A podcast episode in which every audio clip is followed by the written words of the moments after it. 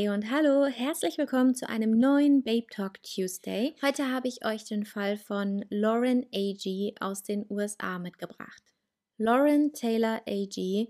ist am 19. August 1993 in Biloxi, Mississippi als Tochter von Sherry und Brian A.G. geboren.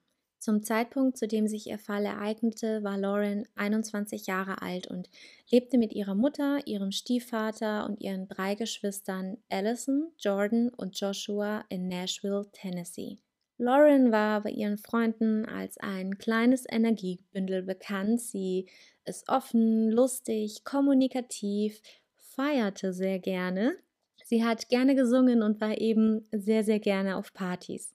Sie war immer von vielen Freunden umringt, sie war bildhübsch und sie liebte es zu tanzen. Ihr großes Hobby ist es allerdings, mit ihrer Mutter zusammen über Kriminalfälle zu philosophieren und sie möchte später auch unbedingt einmal Kriminalistik studieren. Und das, obwohl sie aufgrund ihrer Begabung zum Tanzen eigentlich bereits ein Tanzstipendium in der Tasche hatte. Lauren und ihre Mutter Sherry sind ein eingespieltes Team. Sie schauen regelmäßig zusammen neue Krimiserien und unternehmen auch sonst sehr viel gemeinsam. Laurens Vater Brian ist ausgezogen, als sie noch ganz klein war, aber der Kontakt zu ihrem Vater ist nie abgebrochen und war nach wie vor eigentlich recht gut. Und mit ihrem Stiefvater Michael Smith verstand sich Lauren aber ebenso ziemlich gut. Für Lauren war immer die Hauptsache, dass ihre Mutter glücklich war. Lauren selbst ist auch in einer Beziehung gewesen und hat einen Freund, mit dem sie sehr glücklich war und auch bereits eine gemeinsame Zukunft geplant hatte. Worauf sich Lauren aber ganz besonders gefreut hatte, ist das Wakefest an diesem Wochenende. Das Wakefest ist ein dreitägiges Festival, bei dem ja tagsüber gewakeboardet bzw. eben ja Wassersport betrieben wird und abends wird dann gefeiert und getanzt und man übernachtet dann auch dort bzw. campt halt dann dort. Und Lauren möchte gerne zusammen mit ihrer Freundin Hannah Palmer zum Festival fahren. Ihre Mutter Sherry hatte aber ein etwas ungutes Gefühl bei der Sache, denn Hannah ist nicht immer eine unbedingt gute Freundin in der Vergangenheit für Lauren gewesen und ja, das Festival sei halt einfach für Hardcore, Saufen, Drogen und auch sehr wilde Partys bekannt gewesen. Und Hannah ist eher die Art Freundin, die sehr auf sich selbst bezogen ist, also auf die man sich nicht unbedingt verlassen kann und die sich immer nur quasi dann bei einem meldet, wenn sie mal gerade in keiner Beziehung ist oder nichts Besseres vorhat. Sherry lässt ihre Tochter aber dennoch ziehen. Ich meine, sie ist schließlich alt genug. Das dachte sich Sherry wahrscheinlich auch. Und ähm, Sherry gab Lauren nochmal eine extra dicke Umarmung zum Abschied und begleitete sie dann nach draußen, denn Hannah war bereits mit dem Auto vorgefahren und wartete auf Lauren, um sie mit zum Festival zu nehmen. Das Festival selbst war ungefähr zwei Stunden entfernt von, ja, von ihrem Heimatort.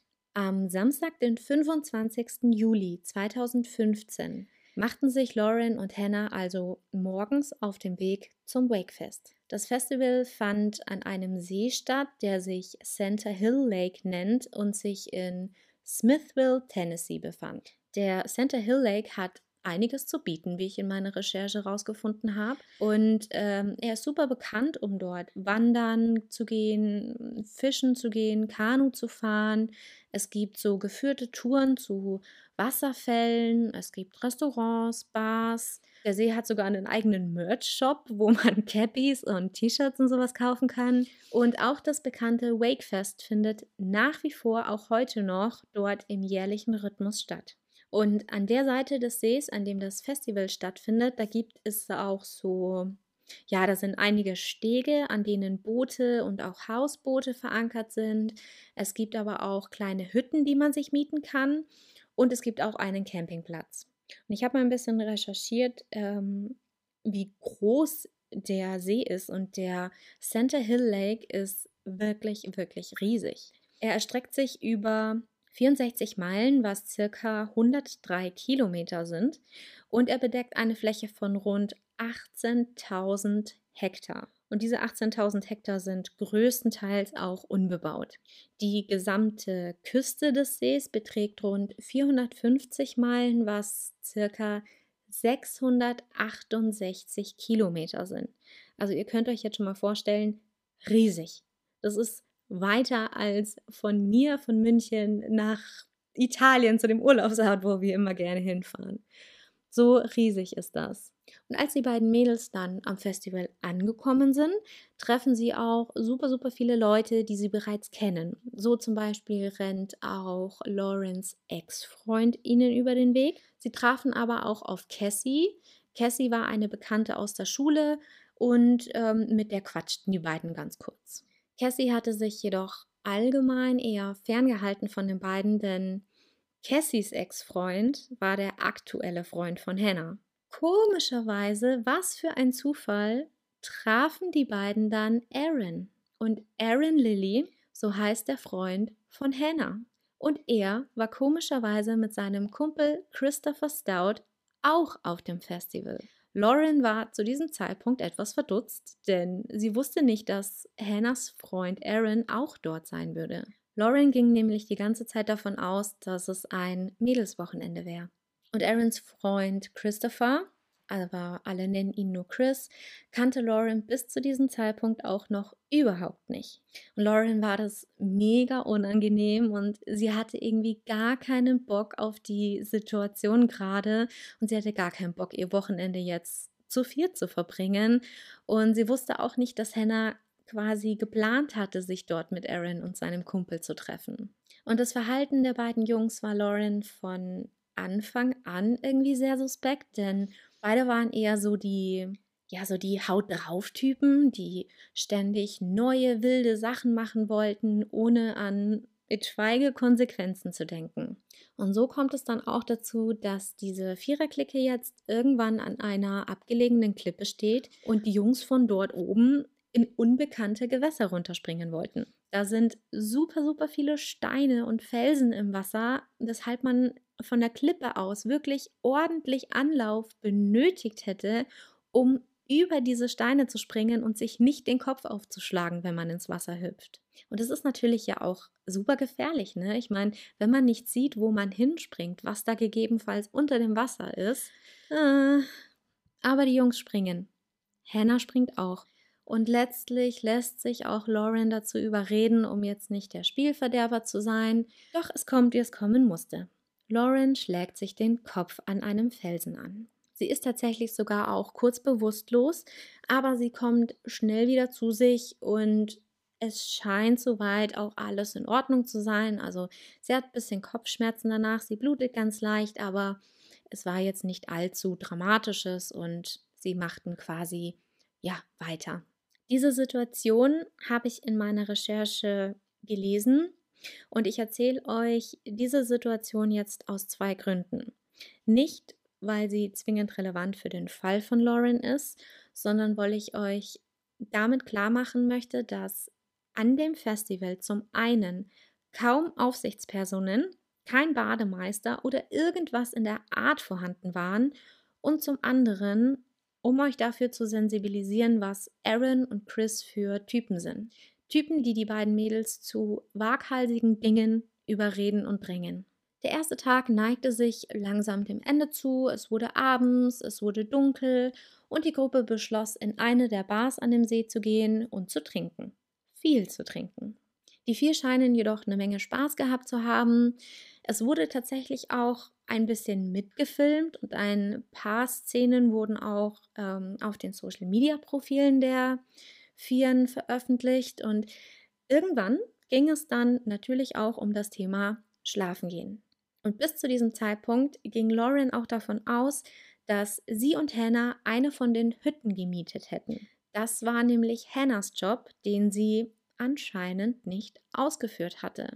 Und da Hannah ja bereits vorher wusste, dass sie sich dort mit Aaron und Chris treffen, haben die Jungs das Thema Schlafplatz schon recht früh übernommen. Einer der Jungs schlug nämlich vor, zu einem geheimen Ort zu fahren, um dort zu schlafen. Alle waren von der Idee begeistert, bis auf Lauren. Lauren hatte zu diesem Zeitpunkt einfach keine Lust mehr auf das Festival.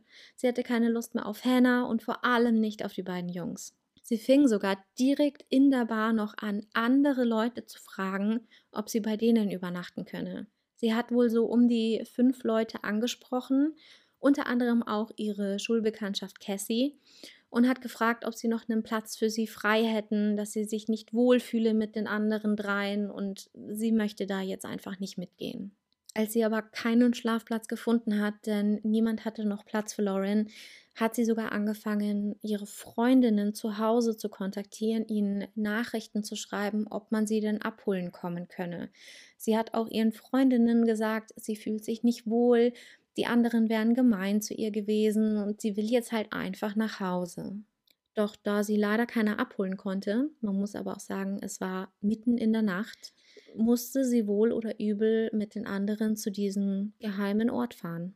Und diesen geheimen Ort könnt ihr euch wie folgt vorstellen. Also es handelt sich um einen Felsvorsprung, also eine Art Klippe beziehungsweise so eine Art Seezunge, die in den See hineinragt, in der Nähe des Festivals, aber nicht allzu nah. Genauer gesagt ist diese Seezunge gegenüber, aber trotzdem ein richtig großes Stück entfernt. Man kann da also jetzt nicht einfach hinschwimmen, weil es dafür tatsächlich viel zu weit gewesen wäre, sondern man hätte mit einem Kanu zum Beispiel hinfahren müssen. Noch dazu ist diese Klippe kein offizieller Campingplatz. Es ist kein Ort, an dem irgendwelche Sicherheitsvorkehrungen getroffen wurden. Dieser Ort gehört nicht zum Teil des Festivals. Außerdem ist diese Klippe äußerst gefährlich. Die Klippe hat auf der einen Seite ein Gefälle von rund 27 Metern und auf der anderen Seite ein Gefälle von rund 14 Metern. Und die einzige Möglichkeit überhaupt auf diese Klippe und das steile Gelände an sich zu kommen ist, sich an einem Seil vorbei an Büschen, Bäumen, Felsen und anderen Felsvorsprüngen quasi nach oben zu ziehen. Und oben gibt es dann eine Art Plateau, wo sich eine Hängematte und ein Zwei-Mann-Zelt befanden. Diese Sachen hatte wohl mal irgendjemand, irgendwelche absolut wilden Typen in der Vergangenheit dort platziert. Die waren da einfach, die haben nicht Aaron und Chris dahin gebracht, die waren dort schon. Sie haben sich nur anscheinend irgendwie informiert und herausgefunden, dass es diesen abgelegenen geheimen Ort gibt. Die vier machten sich also nachts bei Dunkelheit und absolut angetrunken auf den Weg mit dem Kanu zu dieser Klippe. Auf dem Plateau dann angekommen, gibt es für die vier dann zwei Schlafoptionen. Einmal das kleine Zwei-Mann-Zelt oder eine Hängematte. Doch diese Hängematte hing befestigt an zwei Bäumen im Freien. Also die Hängematte hing über einer Schlucht am höchsten Punkt der Klippe, bei der es knapp 27 Meter nach unten geht. Lauren war natürlich so verklärt, dass sie in das Zelt möchte. Doch Hannah und Aaron haben diese schon für sich einkassiert und haben Lauren und Chris einfach stehen lassen. Die beiden sollen sich doch einfach die Hängematte teilen, so wohl Hannahs Aussage. Wo wir wieder am Anfang des Falls sind, als ich euch erzählt habe, dass Hannah die Art Freundin ist, die sehr ich-bezogen ist und auf die man sich einfach nicht verlassen kann. Absolut widerwillig geht Lauren also mit Chris in die Hängematte und die Nacht zieht vorbei. Am nächsten Morgen, es war Sonntag, der 26. Juli 2015, als alle wach wurden, war Lauren verschwunden. Jedoch waren all ihre Sachen noch da. Ihr Handy, ihre Schuhe, ihre Klamotten, alles lag auf dem Boden vor der Hängematte. Hannah, Aaron und Chris gaben später zu Protokoll, dass sie davon ausgegangen waren, Lauren wäre zu diesem Zeitpunkt schon wieder zurück zum Festival und hätten sich dann keine weiteren Gedanken gemacht, wo sie wohl sei. Was jedoch wahrscheinlich nicht nur bei mir sehr große Fragen aufwirft, ist, wie man diese Geschichte glauben soll. Denn zum einen war nach wie vor das Kanu an der Stelle, an der sie es auch nachts angebunden hatten, und zum anderen waren alle Sachen von Lauren noch dort. Doch anstatt nach Lauren zu suchen oder vielleicht die Polizei zu rufen, irgendjemand zu verständigen oder einfach etwas zu unternehmen, um sie zu finden, sind die drei einfach mit dem Kanu zurück zum Festival gefahren und sind dort weiter feiern gegangen, so als wäre nichts passiert. Gegen 16.30 Uhr an diesem Sonntag sind zwei Fischer mit einem Boot unterwegs gewesen auf dem See. Sie sind an einer kleinen Bucht unterwegs, welche sich hinter der Klippe, auf der die vier übernachtet hatten, nahezu versteckt hat, da sie sehr, sehr klein war und von dieser Seezunge quasi verdeckt war. Und die beiden Fischer sahen dann auf einmal irgendwas Pinkes, was so aussah wie Badeshorts. Sie haben also nachgesehen und merkten sofort, dass dort ein Frauenkörper mit dem Gesicht nach unten auf der Wasseroberfläche treibt. Sie haben sofort die Polizei gerufen.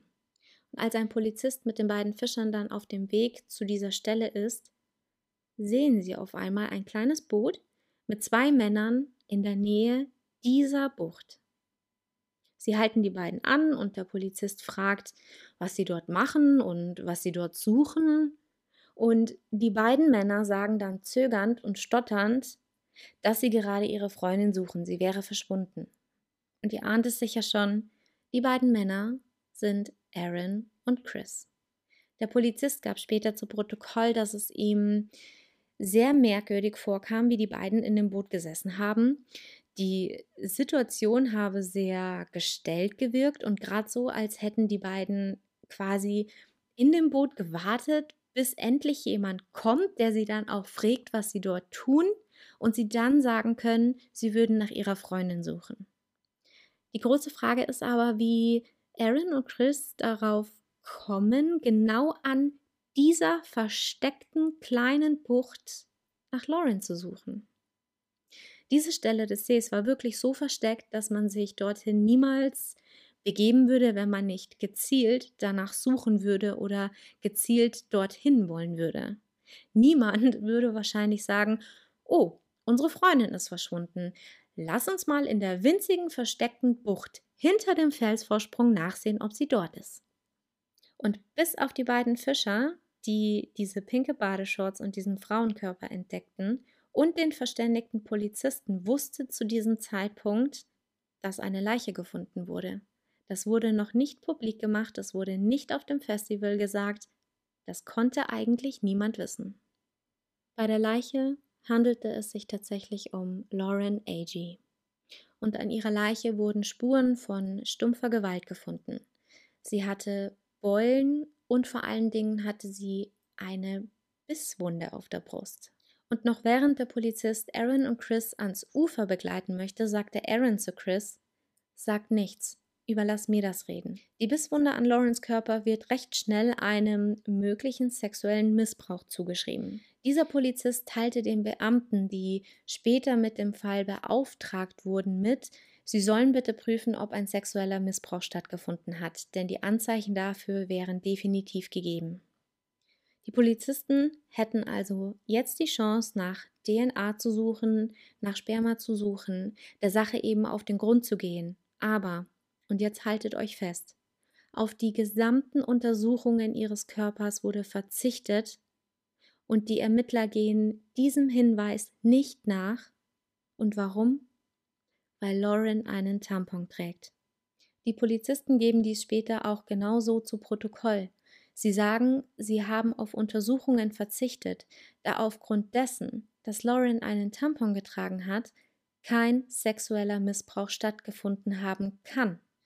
An dieser Aussage von zu 100% männlichen Beamten ist so viel falsch, dass mir dafür keine weiteren Worte einfallen. Noch dazu kommt, dass Lauren zu diesem Zeitpunkt nicht ihre Periode hatte. Das wurde nämlich dann auch festgestellt. Man könnte jetzt so argumentieren, dass es vielleicht bald soweit gewesen wäre und sie ja schon einmal vorsorglich einen Tampon benutzt hatte, aber es könnte auch eine bewusste Masche gewesen sein, um von einem sexuellen Missbrauch abzulenken. Aber ab diesem Zeitpunkt wird in die Richtung des Missbrauchs nicht weiter ermittelt. Und auch alle anderen Ermittlungen geraten richtig ins Stocken und es geht kaum bis gar nichts voran. Die gesamte Szene auf dem Felsvorsprung, wo die vier übernachtet hatten, wird nicht untersucht und wird nicht als Tatort betrachtet. Ihre zurückgebliebenen Gegenstände wurden nicht untersucht. Es gibt Handys und Kameras, die keiner durchgeguckt hat. Der gesamte Felsvorsprung wird nicht abgesperrt und ist weiterhin für jeden frei zugänglich. Es wäre also ein Kinderspiel, um gegebenenfalls zurückgebliebene Beweise ohne Probleme verschwinden zu lassen, ohne dass jemand was davon mitbekommt. Noch dazu wurde der Fall zu diesem Zeitpunkt von der Polizei als abgeschlossen erklärt. Laurens Mutter Sherry teilte man mit, dass Lauren betrunken war, wahrscheinlich von der Klippe stürzte, dabei ertrunken ist und es sich wohl um einen Unfall gehandelt hat. Sherry ist mit den Nerven am Ende. Sie weiß nicht mehr, was sie tun soll. Sie kann es nicht fassen, dass der Fall ihrer Tochter ohne richtige und ernstzunehmende Ermittlungen einfach geschlossen und als Unfall deklariert wurde. Es standen so viele Ungereimtheiten im Raum, dass es absolut nicht nachvollziehbar ist, so einen Fall zu den Akten als gelöst zu legen. Und ich erzähle euch jetzt mal ein paar dieser Ungereimtheiten. Wenn Lauren wirklich betrunken von der Klippe gestürzt und im Wasser ertrunken wäre, dann wäre ihre Lunge voll mit Wasser oder zumindest aufgebläht gewesen. Aber das war nicht der Fall und deutet darauf hin, dass sie schon vorher tot gewesen sein muss. Das nächste, was nicht zu einem Unfall bzw. einem Sturz von den Klippen passt, ist ein Abdruck auf Lawrence Brust. Und zwar war dort ziemlich deutlich so ein Dreieck zu sehen und in der Mitte von diesem Dreieck war so eine Art Kreis. Und hier ist ziemlich schnell aufgefallen, dass dieser Abdruck von den Kanus stammt. Denn vorne an der Spitze, wo die Kanus dann zusammengehen, ähm, war so ein dreieckiges Metallstück mit so einem Kreis innen verbunden, wo man dann Seile durchziehen kann, um zum Beispiel die Kanus irgendwo festzubinden. Und das wiederum bedeutet, dass ihr Körper wahrscheinlich sehr lange auf das Kanu vorne gelegt worden sein muss, damit so ein krass eindringlicher Abdruck überhaupt entstehen kann. Und das deutet auch darauf hin, dass jemand wohl ihren Körper transportiert haben muss, als sie bereits tot war. Abgesehen davon haben Hannah, Aaron und Chris an dem Tag, an dem Lauren verschwunden war, ein Lagerfeuer gemacht. Da könnte man jetzt zwar auch so argumentieren, dass Camping und Lagerfeuer zusammenpassen wie Arsch und Eimer, aber die Vermutung ist einfach ganz stark dahingehend, dass sie in dem Feuer noch schnell ein paar Beweise vernichten wollten. Und bei all den Festivalgästen, die da waren, hat auch niemand so genau darauf geachtet, was die drei da jetzt speziell im Detail treiben. Was auch sehr suspekt ist, ist, dass die drei ganz unterschiedliche Theorien haben, was mit Lauren in dieser Nacht passiert sein könnte. Hannah erzählt nämlich zunächst, dass Lauren mit einem älteren Herrn weggegangen sei, während Aaron und Chris sagten, Lauren wollte ihren Ex-Freund besuchen und wollte deswegen abends von dem Plateau nochmal los.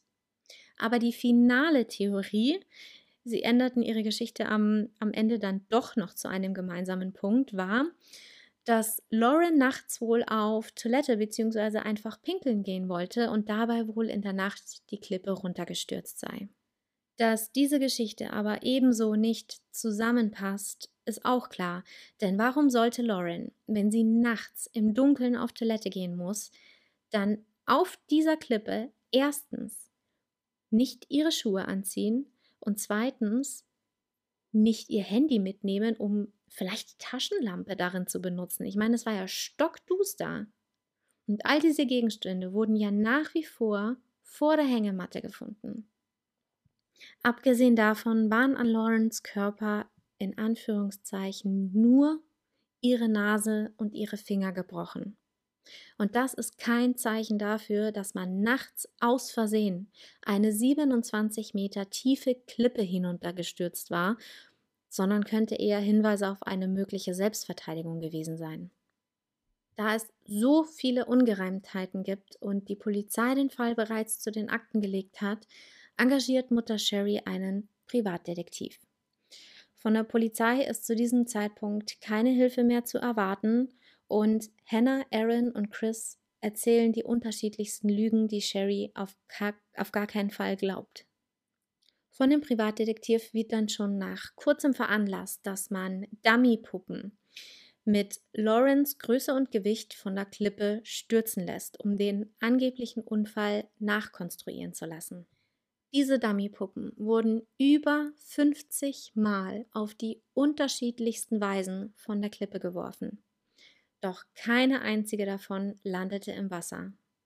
Sie landeten überall, wie zum Beispiel auf Felsen, auf anderen Ebenen, auf Bäumen, in Gebüschen, aber keine davon im Wasser. Und selbst wenn sie im Wasser gelandet wären, dann hätten sie anhand der Stromrichtung des Wassers in Richtung Festival treiben müssen und nicht in diese kleine versteckte Bucht hinter dem Felsvorsprung, in dem man Lauren dann letztlich gefunden hatte. Sherry ging in der Zwischenzeit auch mit dem Fall an die Öffentlichkeit, da sie wusste, dass hier etwas passiert sein muss und ihre Tochter Unrecht getan wurde. Es wurden Petitionen gestartet, dass der Fall bei der Polizei nochmals aufgerollt werden soll, und Sherry bekam sehr, sehr viel Zuspruch von außen. Doch da gab es diesen einen User im Internet, der absolut krankhaft böse Kommentare verfasste und damit auch einfach gar nicht mehr aufhören wollte. Sherry setzte also den Privatdetektiv daraufhin an, dass er herausfinden sollte, woher und vor allem von wem diese Nachrichten stammen. Und die IP-Adresse von diesem Account führt zu einem Haus in Florida. Und jetzt ratet, wer da wohnt. Hannah und Aaron. Sie sind vor kurzem aus Tennessee weg und nach Florida gezogen. Alles einfach nur mega strange. Und was auch super strange ist, Hannah, Aaron und Chris haben sich übrigens auf der Beerdigung von Lauren nicht blicken lassen. Sie haben es also nicht nur geschafft, ihr etwas anzutun, sondern schaffen es auch nicht mal, ihr die letzte Ehre zu erweisen. Chris selbst hat zum Beispiel nach dem Wakefest-Wochenende auf Social Media gepostet, Wakefest war ziemlich geil dieses Wochenende. Nach wie vor gibt es leider keine eindeutigen Beweise, um einen der drei festzunehmen oder gar anzuklagen. Da hat die Polizei in diesem Fall einfach geschlafen und hat die Chance nicht genutzt, um entsprechende Proben rechtzeitig von Lawrence Körper zu nehmen. Ich bin zutiefst geschockt von diesem Fall. Während meiner Recherchen habe ich auch immer wieder gefühlt meinen Kopf gegen die Wand schlagen können, denn es kann doch nicht sein, dass die Ermittler hier so geschlafen haben dass die Polizei hier so schlecht gearbeitet hat oder besser gesagt ja gar nicht gearbeitet hat, den Fall trotz vieler Ungereimtheiten einfach zu den Akten gelegt hat. Es ist einfach unbeschreiblich. Es ist der Wahnsinn. Meiner Meinung nach ist es ganz klar, dass einer der drei oder die drei zusammen, wie auch immer, Lauren definitiv etwas angetan haben, entweder sie ermordet haben oder aufgrund dem, was sie getan haben, sie vielleicht sogar versehentlich dabei ums Leben kam. Es ist meiner Meinung nach jedoch Fakt, dass die drei definitiv dazu beigetragen haben. Was sind denn eure Gedanken zu dem Fall? Findet ihr das auch so absurd, dass dieser Fall, der so offensichtlich scheint, keinen Schuldigen hat? Dass niemand verurteilt worden ist für den Tod an Lauren Agee. Ich wünsche euch jetzt noch einen schönen Tag, Abend, Nacht, je nachdem. Passt auf euch auf und ich hoffe, wir hören uns am nächsten Babe Talk Tuesday mit einem neuen True Crime Fall wieder. Ciao!